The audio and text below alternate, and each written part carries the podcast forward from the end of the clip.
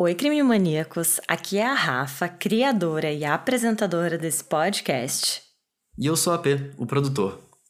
Antes de começar esse episódio, eu quero primeiramente desejar um feliz ano novo para todos vocês e que 2021 seja um ano cheio de luz, alegrias e principalmente saúde para todos nós. Isso, Rafa. Espero que todo mundo tenha tido um excelente fim de ano, que tenha começado bem esse 2021 e ficamos sabendo que temos ouvintes já em outros países até como em Portugal, nos Estados Unidos. Então, onde quer que você esteja, nosso abraço e desejo de um bom início de ano. Isso mesmo, AP. Eu tô muito empolgada para mostrar para vocês esse ano tudo que a gente planejou. Espero que vocês estejam preparados para passar muito tempo com a gente em 2021. A história que vamos contar hoje é sobre um casal que se conheceu nos anos 90, mas o destino, infelizmente, não colaborou para que ficassem juntos. Essa é a história de Harold e Tony.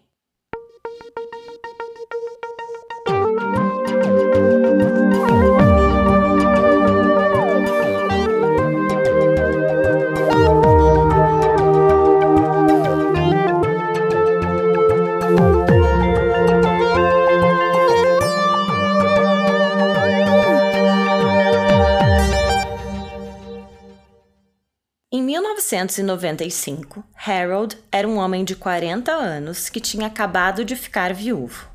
Ele havia perdido sua esposa, Lynn Hanthorne, em um trágico acidente de carro em Douglas County, no Colorado, nos Estados Unidos. Esse lugar fica mais ou menos a 40 minutos de Denver, na capital de Colorado. Apesar de a tragédia que tinha ocorrido com ele ter sido muito arrasadora, quatro anos depois, em 1999, Harold Hanthorne, com 44 anos, resolveu que estava na hora de se abrir para um novo amor. Sabe, AP, ter alguém para compartilhar a vida, construir algo novo, alguém que ele pudesse cuidar e ser cuidado, ter uma nova parceira para a vida.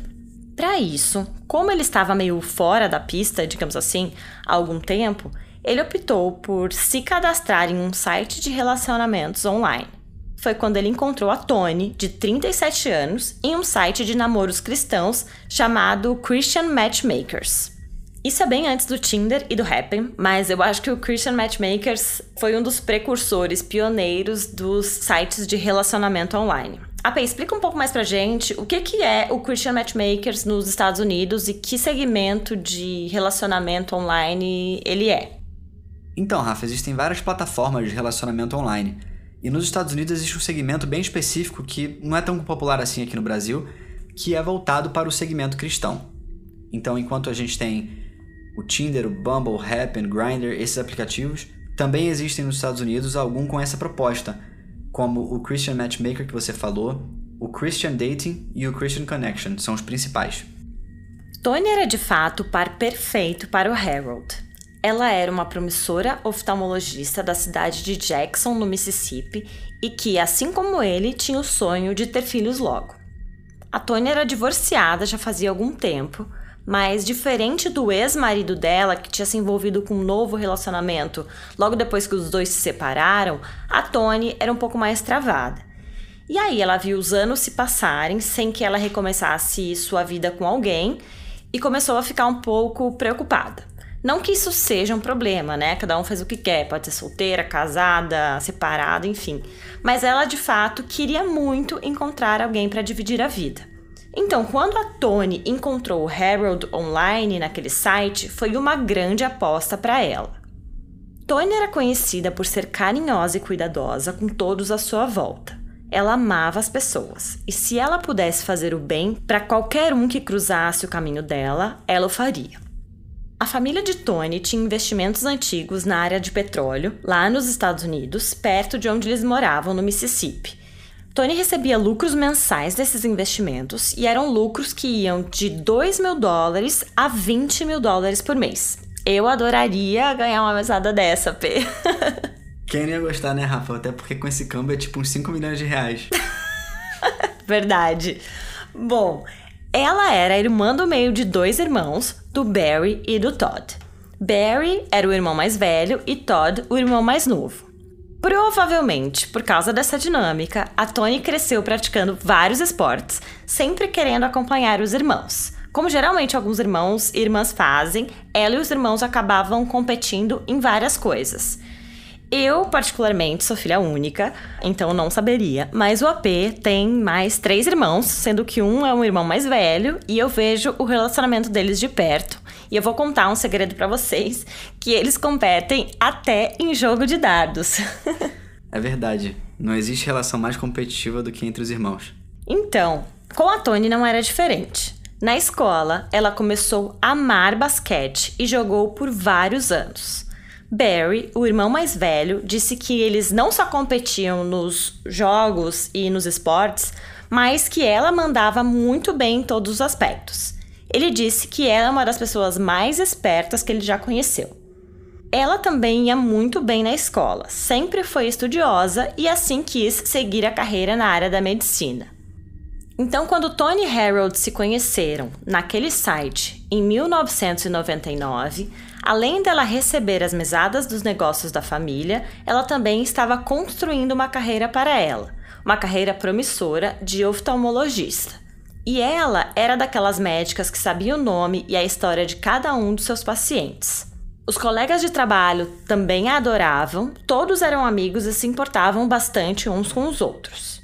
Harold, por sua vez, também demonstrava ser muito inteligente e bem-sucedido. Ele era um empresário que trabalhava ajudando hospitais, igrejas e ONGs. Ele ajudava essas instituições a levantarem dinheiro para suas causas, prospectava potenciais doadores para essas instituições. O irmão de Tony, Barry, ficou muito feliz quando soube que a irmã tinha encontrado o tipo de homem que ela estava procurando. Barry disse que era como se ela tivesse finalmente encontrado um verdadeiro amor. Ela dizia que ele era super romântico, muito querido e inteligente. E por ela estar feliz, Barry também estava muito feliz. Especialmente porque o casamento anterior da Tony não tinha sido o melhor de todos. E uma das coisas que mais fizeram os dois clicarem é, e se sentirem bem um com o outro é que ambos tinham um perfil de planejar as suas vidas. Então, sabe aquelas pessoas que gostam de planejar os dias, os meses, as férias, o trabalho, quando vão ter filhos, enfim, esse era o perfil dos dois. Então eles tinham muita coisa em comum. Bob e Ivone, os pais de Tony, também acharam os dois um par perfeito. Eles tiveram uma ótima impressão do Harold assim que o conheceram. E Harold também não escondia a sua felicidade em estar com a filha deles. Ele disse que estava completamente apaixonado. Ele era um cara super animado, muitas vezes impossível de não se gostar. Sempre falante, empolgado, adorava se gabar de algumas coisas e também ele gostava muito de ser o centro das atenções. A família adorou todas as características do Harold, acharam ele uma pessoa super pra cima, adoraram que Tony tinha realmente um novo amor. E se a filha deles o amava, eles o amavam também. O importante era vê-la feliz.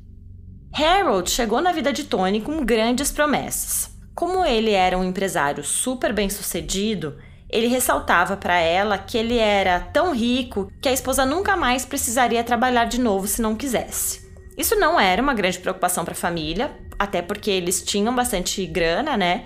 O que eles queriam mesmo era ver a filha feliz. Então, nove meses depois de os dois se conhecerem naquele site de relacionamento cristão, eles se casaram no Mississippi. Lembrem-se, o Harold tinha 44 anos e a Tony 37, e ambos queriam ter filhos logo, então não é tão estranho assim se casarem de uma forma tão rápida. Depois de algum tempo, acho que foram mais ou menos uns dois anos, o Harold convenceu a Tony a se mudar para Denver, no Colorado, onde ele já tinha vivido antes e onde ele tinha a base dos seus negócios.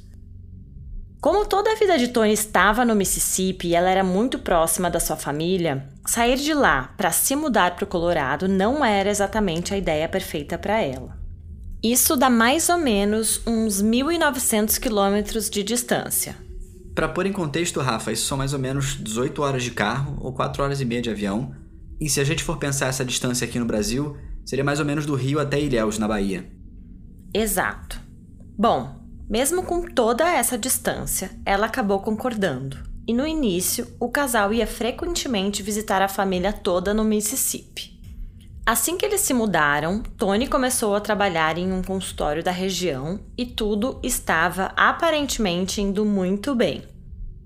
Eles enviavam frequentemente cartões para toda a família e amigos, e lembrando que naquela época e-mails e mensagens não eram as coisas mais comuns do mundo, então eles mandavam muitas cartas e cartões para a família, contando um pouco da vida deles, falando sobre a casa grande que eles moravam e o quão bem sucedido os dois estavam nos trabalhos, mesmo estando longe de toda a família e amigos.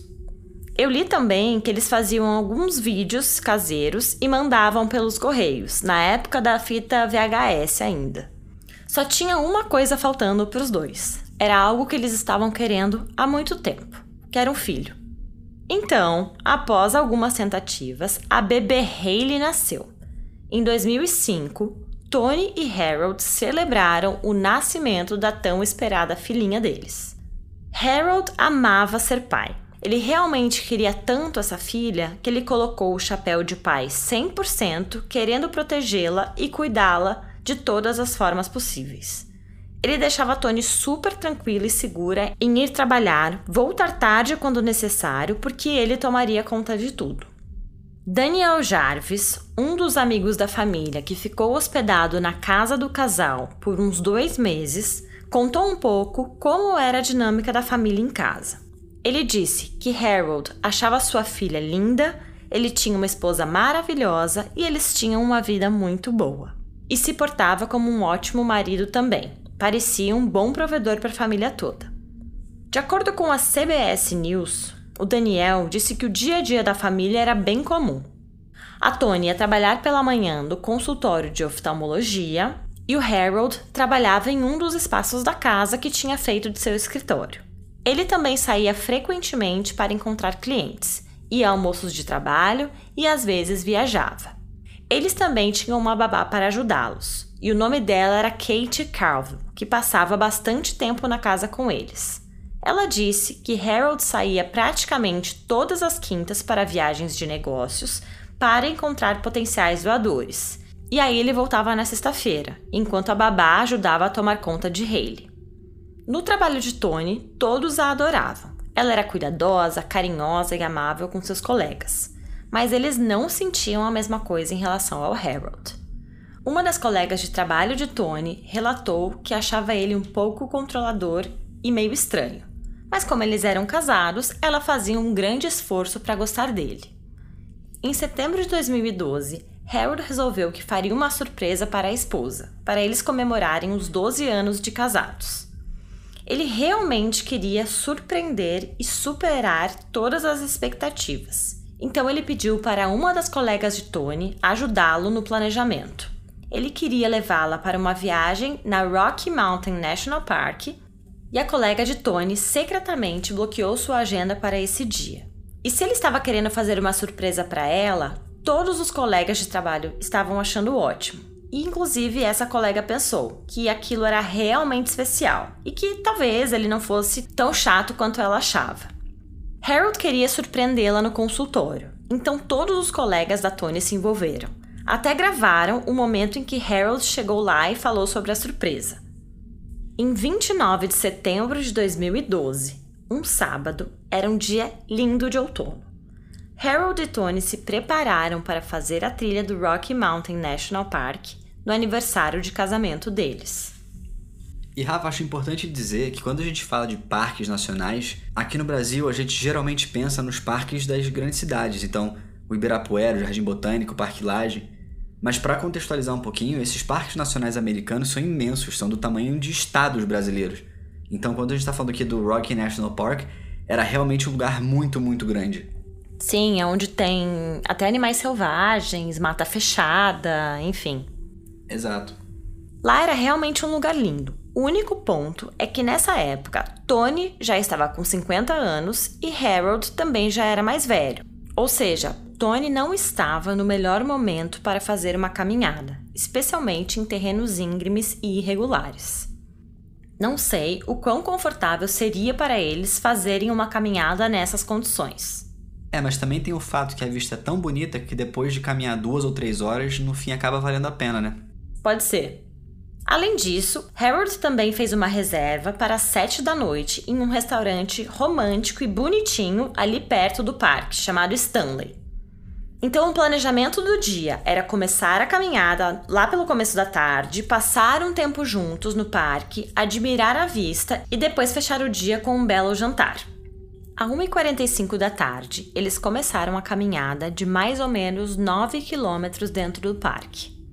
Depois deles subirem uns 3 quilômetros, o Harold, provavelmente buscando mais privacidade com a esposa, liderou uma saída da trilha e foram para uma parte um pouco mais irregular da montanha, com a mata um pouco mais fechada e um pouco de lama.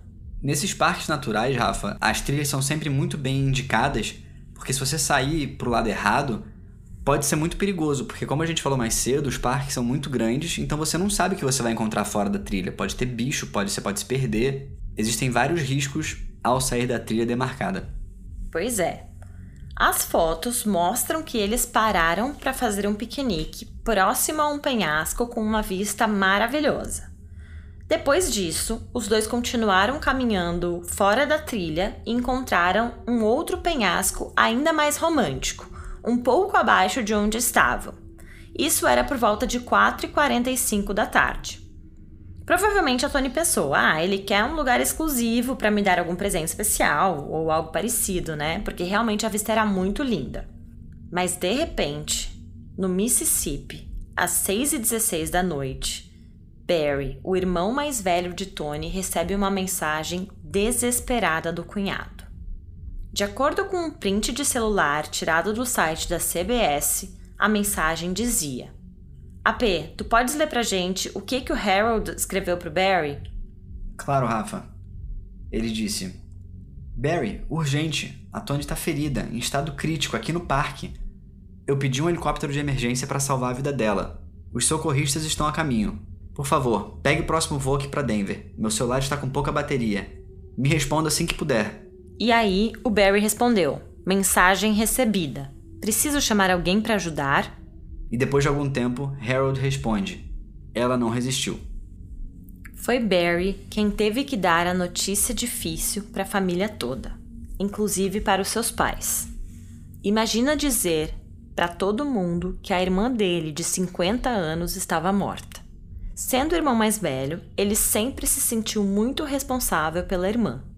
E quando ele não conseguiu estar lá para ajudá-la, ele se sentiu muito mal. Ele queria estar lá para proteger a irmã e não conseguiu. De acordo com uma entrevista, o pai de Tony, Bob, disse ao repórter Van San que foram as piores palavras que ele já ouviu na sua vida inteira. E Yvonne, a mãe de Tony, pensou que não era possível que aquilo estivesse acontecendo. Tentando entender melhor toda a situação, a família de Tony foi atrás de informações e detalhes. E o que aconteceu foi o seguinte: Parecia que um terrível acidente tinha acontecido. Tony havia se desequilibrado e caído de um penhasco de aproximadamente 43 metros. Muito machucada, ela sangrou até a morte. Felizmente, nada tinha acontecido com Harold, Barry pensou. Pelo que o próprio Harold descreveu nas mensagens, Barry concluiu que Tony, por curiosidade ou porque viu quão lindo era o lugar, Chegou perto demais do penhasco e quando percebeu já era tarde demais. Pois é, Rafa, a gente vê que esse tipo de acidente é cada vez mais comum, que a pessoa tenta tirar uma selfie, uma foto um pouco mais radical, um pouco mais próxima, ou que ninguém mais vai ter, uhum. e acaba sofrendo um acidente. E que fim trágico para alguém tão cheio de vida. O Parque Nacional das Rocky Mountains é um lugar conhecido pela sua beleza e vida selvagem, mas nesse setembro de 2012 foi palco de uma tragédia horrível. Exato. E para piorar, ela caiu em um lugar super remoto do parque, onde quase não tinha sinal de celular e nenhuma estação de primeiros socorros próxima. Foi estimado que Tony caiu do penhasco por volta de 5 e 15 da tarde. Mas a primeira ligação que Harold conseguiu fazer para emergência pedindo resgate foi às 5 e 54. Isso quer dizer que levou mais ou menos 45 minutos para o marido dela conseguir achar um sinal de celular. E devido ao lugar onde eles estavam, fora da trilha, um lugar remoto, longe de qualquer postinho de primeiros socorros, os socorristas só conseguiram chegar aonde Tony estava por volta de 8 da noite, duas horas depois. e aí ela já estava morta. Julie Sullivan, uma das pessoas que atendeu a chamada de emergência de Harold, teve algumas impressões nessas ligações. Por exemplo, durante a ligação de emergência, a atendente tentou orientá-lo a fazer os primeiros socorros. No entanto, ela ficou em dúvida se ele realmente estava fazendo alguma coisa. Ela usou aquele protocolo padrão que eles têm nos Estados Unidos de primeiros socorros pelo telefone e antes de falar com Harold, nesse setembro de 2012, ela já tinha recebido mais de 200 telefonemas onde ela teve que orientar as pessoas a fazerem os primeiros socorros. E aí a Julie disse que a conversa com o Harold foi completamente diferente das que ela já tinha atendido. Ela identificou inúmeras estranhezas durante todo o processo Especialmente porque quando se está orientando alguém a fazer os primeiros socorros, mesmo se as pessoas são enfermeiras, médicas ou bombeiros, eles sempre ficam muito exaustos, ficam sem ar e não conseguem respirar de tanta força que eles fazem para tentar fazer a pessoa respirar novamente. E ele estava falando de uma forma completamente normal. Ela também achou estranho ele não ia avisando à medida que ele ia completando as tarefas. Então, por exemplo, ela disse que a maioria das vezes que as pessoas fazem essas atividades de primeiros socorros, elas querem saber o que fazer depois. Ah, fiz compressão no tórax, o que eu faço depois? Ou fiz respiração boca a boca, o que, eu devo fazer depois? As pessoas ficam muito ansiosas e esbaforidas quando estão fazendo esse procedimento.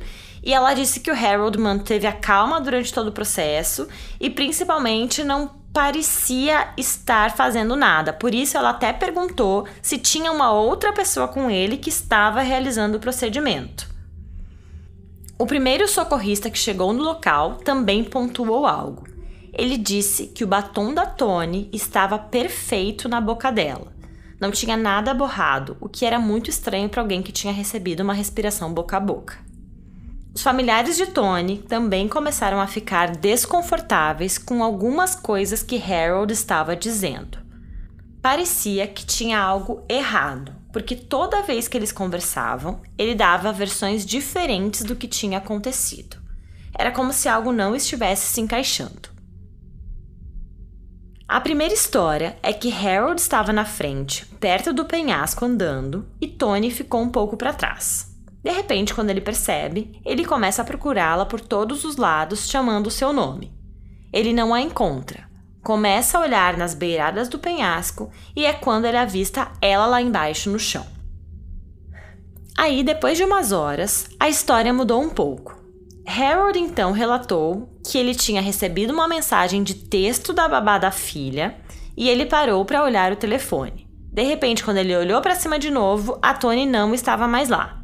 E aí a história mudou uma terceira vez no dia seguinte. De acordo com Harold, a nova versão é que Tony estava tirando uma foto dele, mas a Tony estava de costas para o penhasco, tirando a foto para dentro do parque. E aí, quando ela estava se preparando para tirar essa foto, ela caiu de costas no penhasco lá embaixo. Então, eram basicamente três histórias diferentes em um curto período de tempo, o que era bem suspeito.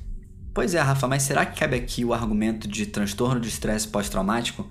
Que, lembrando, é um distúrbio caracterizado pela dificuldade em se recuperar depois de vivenciar ou testemunhar um episódio muito difícil, muito assustador, que a pessoa fica realmente traumatizada, uhum. com dificuldade de pensar ou se relembrar das coisas. Uhum. Olha, P, isso até foi cogitado. De fato, foi um momento muito traumático que ele viveu mas ao mesmo tempo, tinham outras coisas que estavam vindo à tona e que pioravam cada vez mais a situação para Harold. Depois de menos de 48 horas da esposa ter morrido, ele já estava realizando os preparativos para o funeral. Ele já tinha feito um vídeo para o velório, já tinha uma lista de músicas para tocar no dia e tinha também contratado um coral para cantar. Estava tudo tão organizado que parecia que ele estava planejando tudo com antecedência. Claro que sabemos que cada um reage de uma forma diante de acontecimentos tão traumáticos, mas foi bem comum toda essa organização e a família e os amigos da Tony ficaram super incomodados. Além disso, tinha que se decidir o que se faria com o corpo da Tony. a família insistiu para que ela fosse enterrada em um cemitério no Mississippi, que era onde ela nasceu, viveu a maior parte da sua vida e onde estaria perto de todos que a amavam. Mas o Harold, mesmo contra os desejos da família, decidiu sozinho que o melhor seria cremá-la e jogar as cinzas em um lugar chamado Red Mountain, perto da cidade de Ouray, no Colorado, porque, segundo ele, era um dos lugares preferidos da Tony. Então, cinco dias depois da morte dela, Tony já tinha sido cremada e centenas de pessoas estavam no funeral. A família de Tony vinha percebendo há algum tempo que Harold tinha um comportamento estranho e controlador. Até conversar com Tony a sós parecia uma tarefa impossível. Familiares relataram que sempre que eles ligavam, o telefone da casa estava conectado ao celular do Harold. E aí ele atendia e colocava o telefone no viva voz para que Tony falasse com a família, mas ele sempre estava junto. Barry, o irmão mais velho, disse que as únicas conversas privadas que ele tinha era com Harold, nem com Hayley, sua própria sobrinha, ele conseguia conversar a sós. Harold estava sempre no viva voz. Ele gostava de controlar tudo e todos. Essa também era a impressão das pessoas que trabalhavam com a Tony. Christy Drews, uma colega de trabalho, notava que Harold gostava de estar envolvido em tudo que acontecia no consultório. Até quando os médicos faziam reuniões de trabalho, o Harold participava. Christie disse que ele tinha que saber tudo o que a Tony fazia. Agora, P, você já viu marido ou esposa participar de reuniões de dentro do trabalho de alguém? Muito estranho. Pois é. Ela relatou que ele deixava todo mundo desconfortável e que tinha algo esquisito nele. Além disso, a Tony estava proibida de marcar qualquer coisa fora do horário sem consultar o Harold antes realmente pouco saudável esse tipo de comportamento, né, Rafa? Meio controlador, né? Bastante. Ao longo dos anos, os pais da Tony perceberam que a filha também mudou. A Tony que eles conheciam era confiante, assertiva e feliz, cheia de energia e que adorava ajudar os outros. E aí o Harold apareceu na vida dela. Os pais da Tony perceberam que lentamente ele foi tomando conta da vida da esposa. Primeiro, mudança para longe da família, né, do Mississippi para o Colorado. Depois, algumas ações mais sutis de controle, de quando ela conversava com os parentes e até dentro do consultório. E com o passar dos anos, mesmo Harold alegando ter dinheiro, ele se recusava a ir até o Mississippi com Tony para visitar os parentes dela. E a Tony nunca viajava sozinha. Ou seja, se ela quisesse ver os pais, eles que teriam que viajar até o Colorado para vê-la. O que não era tão simples, já que eles eram bem idosos e ambos tinham sequelas de derrames. Por grande parte da vida delas, Tony e a mãe tinham sido melhores amigas. A Ivone era uma enfermeira cirúrgica, então quando Tony era criança, ela via a mãe estudando o assunto, o que acabou a inspirando para seguir a carreira na medicina. Mas quando Tony se mudou para o Colorado, a comunicação delas ficou muito distante. A família sentia que ela estava se sentindo um pouco triste, mas achavam que não podiam fazer nada. Ela já tinha sofrido bastante no casamento anterior e hoje ela tinha uma filha com Harold. Então eles achavam que ela jamais pensaria em divórcio e deixaria a filha vivendo em um lar sem o pai. Mesmo que eles tentassem não se meter e não falar nada, era difícil para eles deixarem passar algumas coisas. Coisas que não faziam muito sentido, por exemplo, o trabalho do Harold. Ele dizia abertamente para quem quisesse ouvir que ele era um grande arrecadador de fundos e que tinha uma equipe enorme, ganhando milhões por ano. Mas toda vez que a Tony dava uma espiada nas finanças do casal, ela descobria que as contas que eles tinham não estavam tão cheias quanto ele fazia parecer. Isso contando que a própria família dela tinha sido muito generosa ao longo dos anos e dava presentes como carros, eletrodomésticos e até meio milhão de dólares para que eles quitassem a casa deles no Colorado. Na época, Ivone notou que algo estava errado, e nas poucas vezes em que conseguia falar sozinha com a filha, ela trouxe o assunto. Mas aí, quando ela questionava sobre a falta de dinheiro deles e o controle que o Harold exercia na vida da família, a Tony sempre respondia: Se você falar alguma coisa, sou eu quem sofrerei as consequências. Com isso, Tony estava deixando claro que o marido odiava ser questionado. Ele queria que as coisas fossem feitas do jeito dele e somente do jeito dele. Cada vez isso era mais frequente. Se o Harold dizia que precisava de um carro novo, o carro era comprado imediatamente. Mas se a Tony mencionasse que o fogão não estava mais funcionando ou que alguma coisa na casa deles precisava de um reparo, o assunto era discutido por horas até que a Tony ficasse tão cansada de argumentar que eventualmente ela desistia do assunto. Com esses questionamentos sendo levantados, os investigadores começaram a refazer os últimos passos de Tony, analisando o local onde ela caiu e principalmente coletando testemunhos de Harold. Logo nos primeiros dias de investigação, a polícia encontrou algo muito suspeito dentro do jeep que o casal usou para ir até o parque. Tinha um mapa com um X desenhado à mão no local onde Tony caiu. Harold havia comentado previamente que nunca tinha ido àquele lugar antes.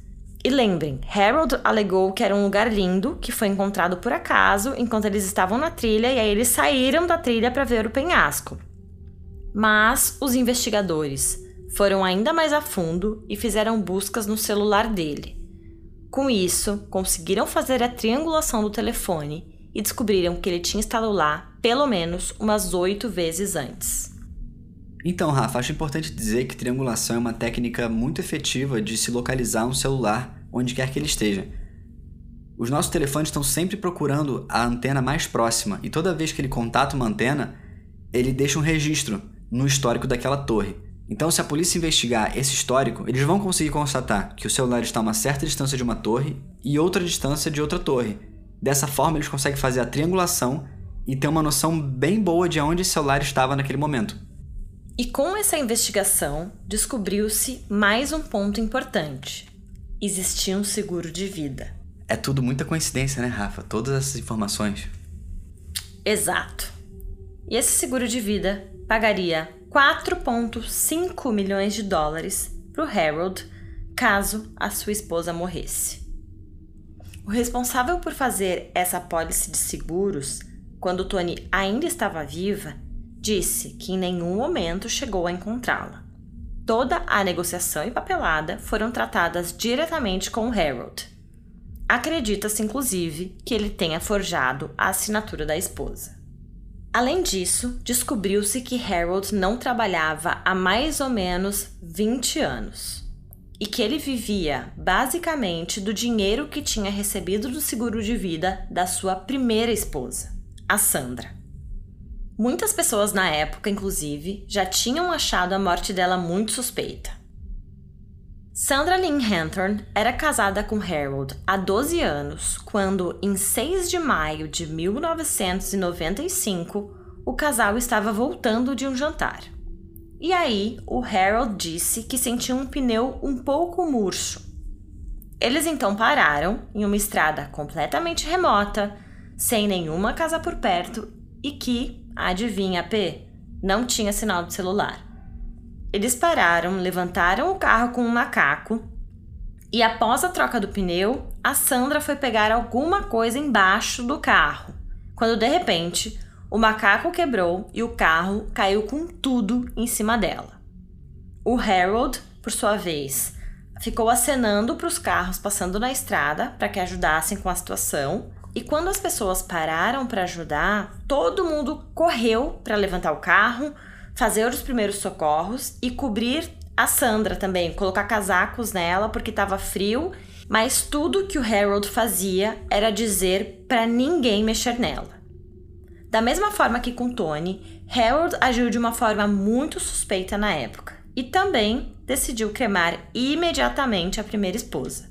As cinzas foram espalhadas no mesmo lugar onde Harold espalhou a Tony. Em 12 de outubro de 2012, a polícia de Denver reabriu as investigações sobre a morte de Sandra Lynn Hunter, primeira esposa de Harold. Foram dois acidentes muito bizarros, em condições estranhas, em que Harold ganharia um seguro de vida. Era uma coincidência muito grande para crer. Acredita-se que ambas foram assassinadas por ele. O julgamento durou duas semanas e o júri levou 10 horas para deliberar. Harold foi declarado culpado de assassinato em primeiro grau e foi preso com 59 anos de idade. A decisão da pena foi prisão perpétua em prisão federal sem direito de liberdade condicional. Bob Troyer, o promotor federal, disse: Essa pena garante que ele nunca mais machucará ou matará alguém. Enquanto Harold estava sendo levado pelos policiais, a família de Tony gritou: Tchau, Harold! E todos no tribunal aplaudiram. A filha dele, Hayley, que tinha 10 anos na época, disse no julgamento que ela não se referiria mais a ele como pai, mas apenas como Hunter. Hoje ela mora com o irmão mais velho de Tony, o Barry, e sua esposa, a Paula, e tenta viver uma vida normal após o assassinato trágico de sua mãe.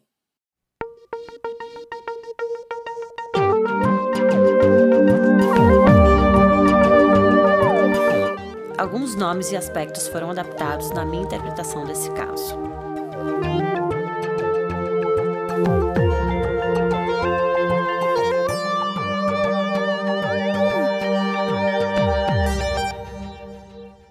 Esse podcast é gravado e editado por Antônio Pedro e é uma produção de Guri Studios.